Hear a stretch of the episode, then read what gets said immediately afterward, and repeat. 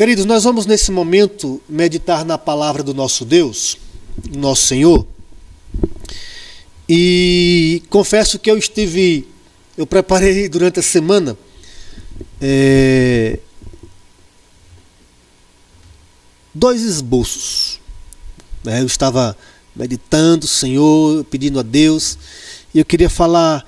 Inicialmente, eu passei vários dias lutando em oração, estudando textos, e, deu, e eu quis estudar uma temática, mas quando foi de quarta-feira para cá, Aí o Senhor, creio que o Senhor moveu meu coração, até também eu penso eu, por conta do momento que nós estamos vivendo, é, ah, eu, também pelo fato, e aí reforçou o fato de meu primo estar entubado por conta da Covid lá perto de Porto Seguro, e aquilo enterneceu meu coração, já chorei, a pedir a Deus misericórdia, porque ele é o único filho da minha tia que é cega, ela só tem ele. E, e eu fui colocando diante de Deus tantas coisas. Eu Senhor, ele é um filho muito querido dela, ele cuida muito bem dela. Faz os, fazia, fazia os curativos quando ela perdeu o olho, ele é que faz os curativos dela. Ele é um cara muito querido, o nome dele é Francisco. E eu fui colocando tudo isso diante de Deus. E aí, é, o Senhor confirmou no meu coração da gente falar, refletir sobre é, o Salmo 23. É, né? o Senhor é o meu pastor. Mas eu, eu, irmãos, eu queria encarecidamente pedir, ore por ele. O nome dele é Francisco. Eu vou, eu vou orar agora, certamente, com os irmãos, mas em sua casa, nesses dias, é, ore por ele. É só o que eu peço. O nome dele é Francisco e que o Senhor o restaure. Pai é, a vida do meu primo, como todas as vidas, pertencem ao Senhor. Não existe nenhuma vida que, que não seja pertencente a ti. Eu sei que tu fazes o que tu queres e o que, e o que tu queres sempre é o melhor. Às vezes, Senhor, o nosso coração aperta porque tem pedidos que nós fazemos que realmente nós desejamos muito que o Senhor atenda. E eu quero dizer que estamos todos submissos à tua vontade. Mas humildemente, Senhor, em nome do teu filho Jesus, restaura a saúde dele. Ele tem três filhos pequenos, a mãe cega, que precisa dele. Sei que tudo está nas tuas mãos. E o que o Senhor faz é bom e perfeito. Mas nós te pedimos, Senhor, tenha misericórdia. Em nome de Jesus. Amém. A palavra do Senhor nos diz o seguinte: O Senhor é o meu pastor, nada me faltará. Ele me faz repousar em pastos verdejantes. Leva-me para junto das águas de descanso. Refrigera-me a alma, guia-me pela pelas veredas da justiça por amor do seu nome. Ainda que eu ande pelo vale da sombra da morte, não temerei mal nenhum, porque tu estás comigo. O teu bordão e o teu cajado me consolam. Preparas-me uma mesa na presença dos meus adversários. Unges-me a cabeça com óleo, o meu cálice transborda. Bondade e misericórdia certamente me seguirão todos os dias da minha vida, e habitarei na casa do Senhor para todo sempre. Amém e amém. Meus amados, a palavra de Deus é útil para nos orientar. Orientar é mais que informar. Ela traz consolo para as nossas vidas. Como um farol que aponta a direção e indica a distância para as embarcações em meio ao pavor de um mar profundo, de profunda escuridão. Como as luzes de uma pista de pouso que dão segurança ao comandante da aeronave, ou mesmo uma simples luz incandescente de um poste qualquer que me conduziu de volta para casa, já tarde da noite, quando eu estava perdido. Eu tinha 11 anos, eu trabalhava com o pai desse meu primo, que está na UTI, lá perto de Porto Seguro. Nós produzíamos. É, nós matávamos porcos e fazíamos pernil defumado, não sei o que, tudo um negócio bem requintado, assim, que tinha, tinha uma, uma, uma, um, um forno lá, um, um, um negócio de defumar. E nós fazíamos muitas coisas interessantes, né? E vendia-se bastante lá. O nome dele também é Francisco, tanto é que ele é Francisco Filho. E aí um dia que terminou o serviço, eu, ele, ele até disse assim, Roberto, durma aqui, não vai não, que já tá tarde. Eu disse, não, eu vou embora, vou para casa. Era, eu tinha mais ou menos a idade de Thomas, uns 11 anos de idade, a gente trabalhava no negócio de família. E aí eu fui. E aí no caminho eu, eu me perdi, eu era tipo uma forquilha e era para eu pegar o caminho da esquerda, eu peguei o da direita. Era uma mata de, de jurema. Quem, quem, é do sertão conhece o que é jurema, é um, uma planta de, de espinho, né, sertaneja. E eu peguei o caminho errado. Não ouvi o conselho? Eu sei que eu segui para muito longe. Teve, fiquei distante, já tarde da noite, já 10 horas. Eu, isso eu saí 5 e meia da tarde, já estava 10 horas da noite, eu estava perdido no meio do mato. Aí eu cheguei numa casa, cheguei numa pista, longe. E aí a mulher disse: Olha, o meu bairro chamava-se Alto da Aliança. E eu precisava. Ela disse: Olha, você tem que ir naquela direção. Só que no meio do caminho é longe aí e aparecem umas coisas estranhas. Uma criança de 11 anos, meu Deus. Eu me apavorei, lógico. Mas eu queria ir para casa.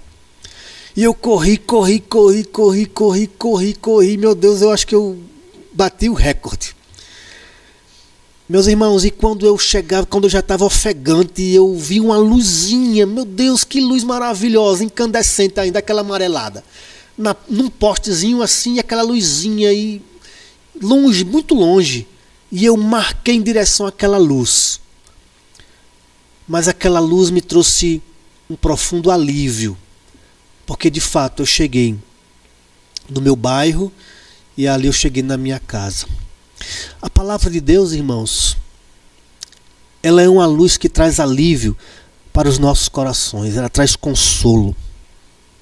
A palavra de Deus, ela é restauradora. E o ponto em comum, tanto para o farol quanto para as luzes da pista é, dos aeroportos, ou aquela luzinha aparentemente insignificante, é que a luz da palavra, né, a luz traz alívio. E de Gênesis a Apocalipse, nós vemos a orientação consoladora do Senhor nosso Deus. Este salmo, o Salmo 23, é um consolo, é um consolo para a nossa alma. O Salmo 23 é sem dúvida um dos poemas mais conhecidos pela humanidade.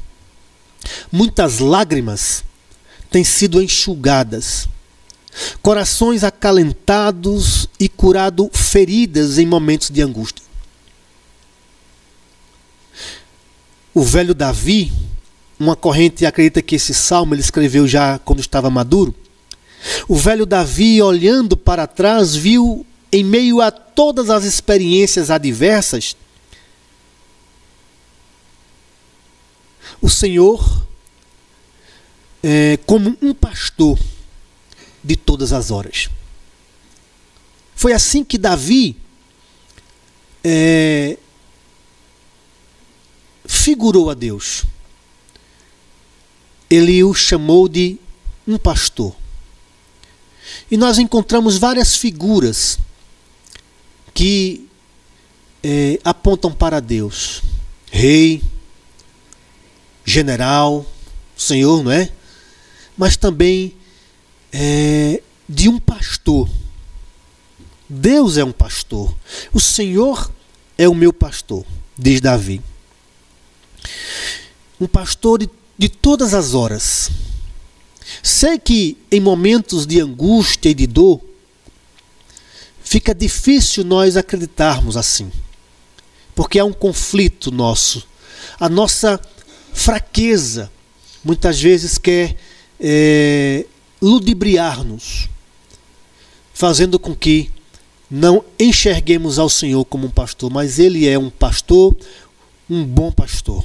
Deus cuida de nós. Como um bom pastor é, que percorre as regiões para levar suas ovelhas não é, para os locais de alimento, locais de água. Como um bom pastor, ele leva, ele percorre as regiões mais inóspitas à procura da ovelha perdida. Veja, é, penso eu que Davi estava olhando para suas, sua própria realidade, porque Davi era um pastor. E um pastor que ama as ovelhas, ele vai em busca. Observe, ele não espera a ovelha voltar. Ele vai atrás. Como Deus veio em busca do seu povo caído. E ali em, em Lucas, no, no capítulo 15, de 1, de 1 a 7, nós encontramos a parábola da ovelha perdida. Que ele, ele tem as ovelhas, ele deixa as 99 e vai em busca daquela que se perdeu. Porque um pastor, um bom pastor, e Deus, como nosso bom pastor, ele vem em busca de nós. Ele nos procura e nos traz, nos traz nos seus ombros, muitas vezes quando nós estamos feridos. Sem dúvidas, uh, o Salmo 23 tornou-se a mais citada porção da palavra de Deus. Quase todo mundo conhece o Salmo 23. Do soldado no campo de batalha, que declama antes de sair para a batalha, para a guerra: O Senhor é o meu pastor e nada me faltará. Ou mesmo do solitário estudante universitário, ou quem sabe de um cristão idoso, moribundo que se encontra à porta da, da morte. Todos podem testemunhar, sem dúvida, o poder da palavra de Deus, o poder do Salmo de número 23. Mas o, salmo, o salmista nos diz: O Senhor é o meu pastor e nada me faltará. No verso 1. E Yahvé roi, o Senhor apacenta. Certamente Davi estava lembrando do tempo em que pastoreava o rebanho da família. Lembram? Era Davi, por ser o irmão mais novo dos filhos de Jessé, ele, ele era o responsável por cuidar do rebanho. E ele cuidava do rebanho com esmero. Como guardava-o dos predadores, como leões e ursos. Ele diz isso em 1 Samuel, capítulo 17, verso 34 e 35, quando ele conversa com Saul, que ele disse que iria enfrentar a Golias, e ele disse: Eu, quando pastoreava, eu matei um leão e o urso que estavam é, atacando o rebanho. Então, um pastor, e Deus é o nosso pastor, é aquele que nos guarda e nós não podemos nos esquecer disso. Não são circunstâncias, observe. Não são as circunstâncias que vão tirar de Deus o seu amor guardador. Ele guardava. E conduzia também, o pastor conduzia aquele rebanho pelas regiões em busca de alimento e água. Muitas vezes era uma viagem perigosa e exaustiva. Um pastor chegava a trabalhar mais de 10 horas por dia, olhando e também é, no traslado do rebanho, na condução Às vezes, uma viagem para levar para um pasto durava muito tempo várias horas para ir, várias horas para voltar.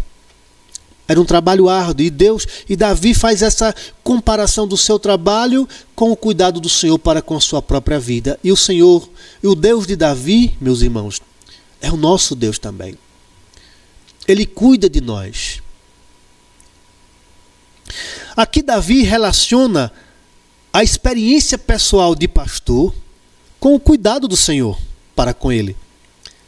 Meus irmãos, o verdadeiro e bom pastor Jesus não é mercenário nem covarde para explorar e abandonar suas ovelhas em momentos de dificuldades. Pelo contrário, ele dá vida por elas. João capítulo 10, versículos, versículos 11 nos diz exatamente isso: que o bom pastor dá a vida pelas suas ovelhas. Aqui temos o relato da missão redentora de Jesus, nosso Senhor. Portanto, por óbvio, se o bom pastor está disposto a dar a própria vida pelas ovelhas, seria incoerente crer que ele não cuidasse de nós cotidiana e detalhadamente. Mas é preciso reconhecer a sua voz. O Senhor é o meu pastor e nada me faltará. De nada sentirei falta.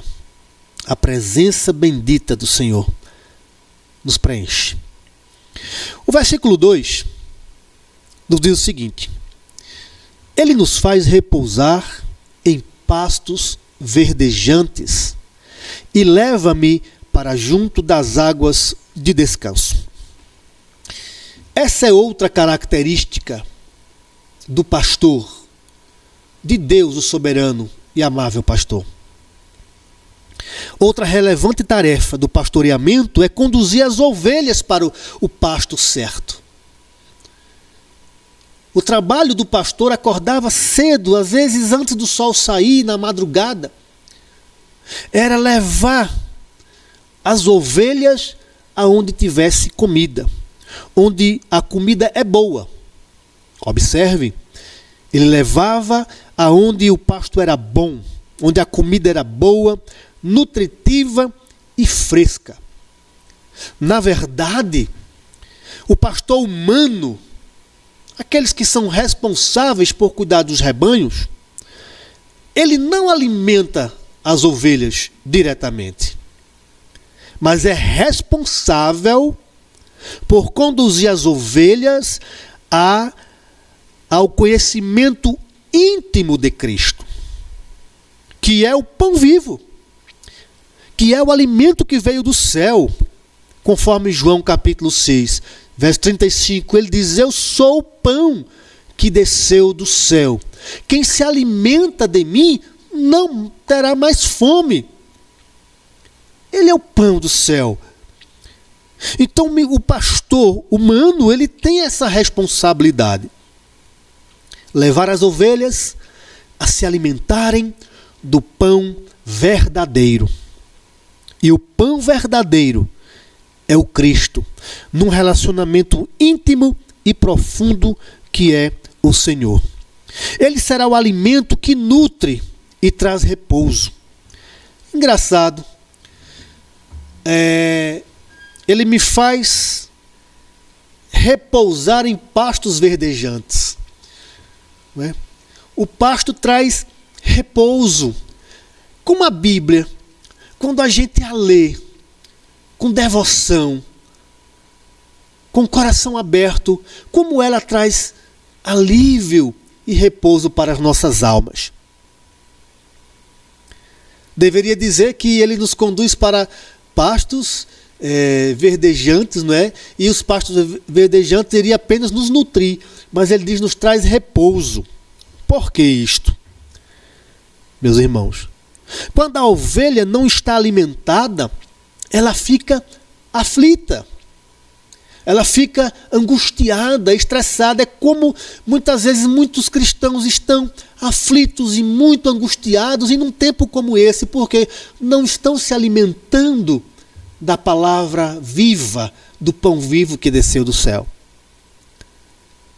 Creio que foi isso que Jesus quis dizer em Mateus 9, do 35 ao 36 quando ele olhou para as ovelhas, para o povo de Israel e disse: Estão aflitas como quem não tem pastor.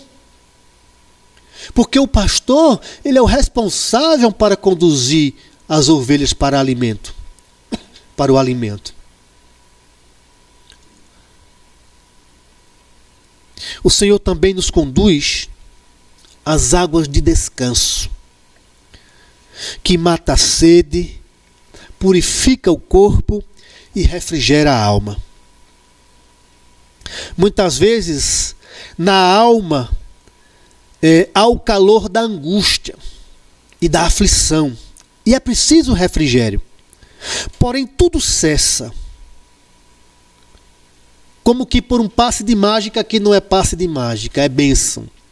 Tudo cessa quando ouvimos o nosso Senhor dizer que se bebermos a água que Ele der, nunca mais teremos sede novamente. Quem não, que não, que não reside na religiosidade ou tradição, mas única e exclusivamente em Cristo. Disse R6 Spru em seu livro Quem é Jesus? Por favor, o Jesus real poderia levantar-se Há muito conflito sobre a identidade de Jesus. Há muitos retratos de Jesus nas galerias de arte. Tem Jesus versão africana, tem Jesus versão nórdica. São tantos e tão conflitantes que os próprios cristãos estão confusos e acabam fazendo para si caricaturas do nosso Senhor. Precisamos inculcar o Cristo real, o Cristo bom pastor e não o da especulação humana. Não pode ser um Cristo forjado na fogueira dos nossos desejos pessoais, para atender às nossas necessidades particulares. Esse não serve. Nem tampouco um Cristo diluído de glória aviltada, despojado de poder, reduzido a um símbolo ou feito incapaz pela habilidade dos eruditos. Esse não é o nosso Cristo. E sim o anticristo. Suplantar o Jesus real por um substituto é agir contra Cristo. Mudar ou distorcer o Cristo real é opor-se a ele como um falso Cristo. Ao Cristo dos liberais, daquele que não faz milagres, ao Cristo dos existencialistas, que ele está aqui apenas para dar sentido à nossa vida egoísta, ao Cristo dos marxistas, que acredita que o Cristo é apenas para incentivar as, a luta de classes, ou o Cristo da ética situacionista, daquele que está aqui para atender o que é, convém à situação que eu desejo. Esse não é o Cristo. Mas quero conhecer, diz Spru, o Cristo que transformou Mateus de um desonesto coletor a um homem honesto, servidor de Cristo, que mudou Pedro, que converteu Saulo na estrada de Damasco. Dei-me o Cristo bíblico, ou não me deem nada. Não podemos, irmãos, brincar com as almas, oferecendo falsos cristos, como disse R.C. Sproul. Porque Cristo é o bom pastor. Cristo é o bom pastor. O versículo 3 nos diz o seguinte: Refrigera minha alma, guia-me pelas veredas da justiça, por amor do seu nome. O refrigério na alma não nos faltará quando entregamos o nosso caminho ao Senhor e confiamos nele. Isso implica em perceber os seus atributos, como a sua onisciência. Sim, meus irmãos, Deus sabe todas as coisas. Sabe o pensamento que você está vivenciando aí, que você pensa que só você sabe? Deus sabe antes de você. É estranho isso. Sabe as emoções que você de repente esconde dos daqueles que estão ao seu redor? Deus contempla. Deus sabe o que você sente antes mesmo de você ter consciência disso. Ele é onisciente, ele é onipotente, ele, nele reside todo o poder. Nele tem todo o poder. E talvez você pergunte, mas por que, que então tantas coisas assim acontecem? Porque Deus tem seus decretos, Deus tem seus propósitos. Mas nunca podemos duvidar que Deus deixe de ser santo e bom. A bondade de Deus é perfeita, é, é dele, é a essência dele. Nele não reside trevas, nele não reside nada de ruim. Até a ira de Deus é santa e boa. Porque o que é a ira de Deus? É aplicar a sua justiça. Deus é bom. A humanidade que lhe é rebelde. A humanidade é que lhe despreza. E Deus é bom para com seu povo. E bom para com todos, porque a sua graça comum revela isto. Veja, a chuva que cai não cai somente para aqueles que creem nele. A chuva cai sobre todos. Deus é bom. Deus é bom. Entre outros, entre outros, é, ele busca pasto e água. Ele busca pasto e água. Deus é bom, meus irmãos. E entre outros atributos que podemos também saber do Senhor nosso Deus. De forma que o agrado da nossa vida esteja unicamente no próprio Senhor Jesus. Como nos instrui o Salmo 37? Entrega o teu caminho ao Senhor. Quem é o Senhor? O nosso Deus. E esse refrigério é fruto da justiça e do amor de Deus, que nos dá paz com Ele mesmo. Paulo escreve isso aos Romanos, no capítulo 5, verso 1. Justificados, pois, mediante a fé temos paz e paz é refrigério. Quantas pessoas vivem angústias, não é? Pedem paz, Senhor, me dá paz, eu preciso de paz. Paz ao redor de mim, paz dentro de mim. E Paulo diz que, justificado, pois, mediante a fé, temos paz com Deus. O refrigério da alma está em Deus, em Deus somente. Verso 4, ele diz: Ainda que eu ande pelo vale da sombra da morte, não temerei mal nenhum, porque tu estás comigo. Olha que coisa tremenda, tu estás comigo. Vê, vê a promessa de Mateus 28 de Jesus? Eis que estou convosco todos os dias até a consumação dos séculos. E o salmista diz: Porque tu estás comigo, o teu bordão e o teu cajado me consola. Aqui nós temos o que poderíamos chamar de o ápice do Salmo 23 o verso principal deste salmo. Pois a promessa da companhia do Senhor é a causa do suprimento das nossas almas. Sem a presença do Senhor, os manjares são insípidos. E o cântico dos rouxinóis, diz Espúrgio, são puro desafino. Longe da presença de Deus não há sentido na vida. Porém, quando temos a presença gloriosa, mesmo passando pelo vale da sombra da morte, não seremos tomados por qualquer forma de medo. Porque nenhum mal chegará à nossa tenda, nem a seta, nem a peste, nem o homem sanguinário pode agir à revelia da vontade de Deus. Nada pode nos tocar se Deus não permitir. Está aí Jó. Lembra da história de Jó? O diabo só pode agir quando Deus assim o permitiu por um propósito.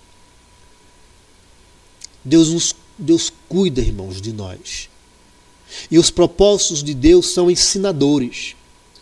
Deus não, não, não nos deixa passar por adversidades ou infortúnios ou dificuldades sem que tenha um fim proveitoso, que é nos aproximarmos cada vez mais dele.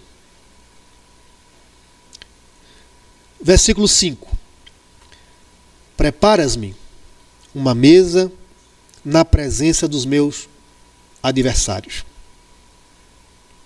Unges-me a cabeça com óleo, o meu cálice transborda. Um dia todos os inimigos, sejam adversários ou adversidades, testemunharão a nossa vitória. Que é a vitória da nossa fé no Supremo Pastor. Os ungüentos da bênção trarão frescor e bom perfume para as ovelhas que o seguem. No dia final, o grande dia, o diabo, a besta, o anticristo, a morte e os incrédulos impenitentes e zombadores da nossa fé marcharão para a derrota final. E nós diremos: O Senhor é o meu pastor, e nada nos faltou, e nada nos tem faltado, e jamais nos faltará. E ele nos dirá: Vinde, benditos, tomai posse do reino que vos está preparado. Que bênção, meus irmãos. O Senhor é o nosso pastor. Sabe por quê? O verso 6 encerra e nos diz: A bondade, que é o desejo voluntário de fazer o bem, e a misericórdia, que é, a, que é o coração humilde de Deus, um ser tão glorioso que se compadece de nós, certamente me seguirão todos os dias da nossa vida. O pacto que Deus fez com seu povo é eterno. Os homens podem quebrar, não deveriam, mas quebram a sua aliança diariamente com Deus. Mas Deus nunca quebra suas promessas para conosco por sua misericórdia somente. Deus é bom. Bondade e misericórdia certamente me seguirão todos os dias da minha vida e habitarei na casa do Senhor para todo sempre. Amém. Para concluir, quando estamos satisfeitos com o pastoreio de Deus, não sentimos falta de nada. Busquemos a Deus. Busquemos a Deus, esse é o segredo. Dois, Cristo é o alimento que nutre e a água da vida que tira a sede da alma. Como está a sua alma?